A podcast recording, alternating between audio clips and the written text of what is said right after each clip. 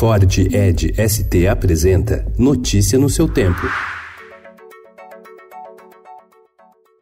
Olá, sejam todos muito bem-vindos. Hoje é sábado, dia 7 de setembro de 2019, feriado nacional da independência. Eu sou o Cado Cortez e ao meu lado Alessandra Romano. E estes são os principais destaques do jornal Estado de São Paulo.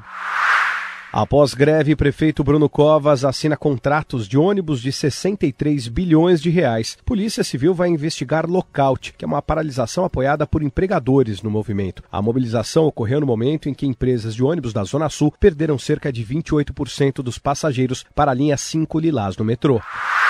Fiscais da Prefeitura do Rio de Janeiro tentaram apreender na Bienal do Livro exemplares da novela gráfica Vingadores, a Cruzada das Crianças, criticada pelo prefeito Marcelo Crivella por ter páginas com beijo gay entre dois super-heróis. Não acharam, todos foram vendidos em 39 minutos.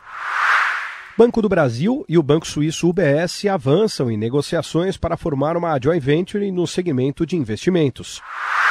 Custos com uma frota de 377 carros inutilizados foram identificados por uma auditoria interna feita no Instituto Chico Mendes de Biodiversidade. Além disso, o órgão vinculado ao Ministério do Meio Ambiente tem mais carros do que funcionários.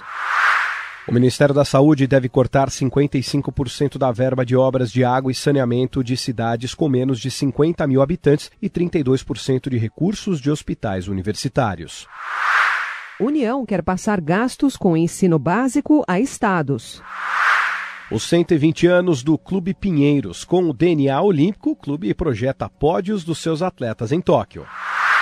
Gil na telinha. Músico terá nova temporada de Amigos, Sons e Palavras. Notícia no seu tempo. É um oferecimento de Ford Edge ST, o SUV que coloca performance na sua rotina até na hora de você se informar.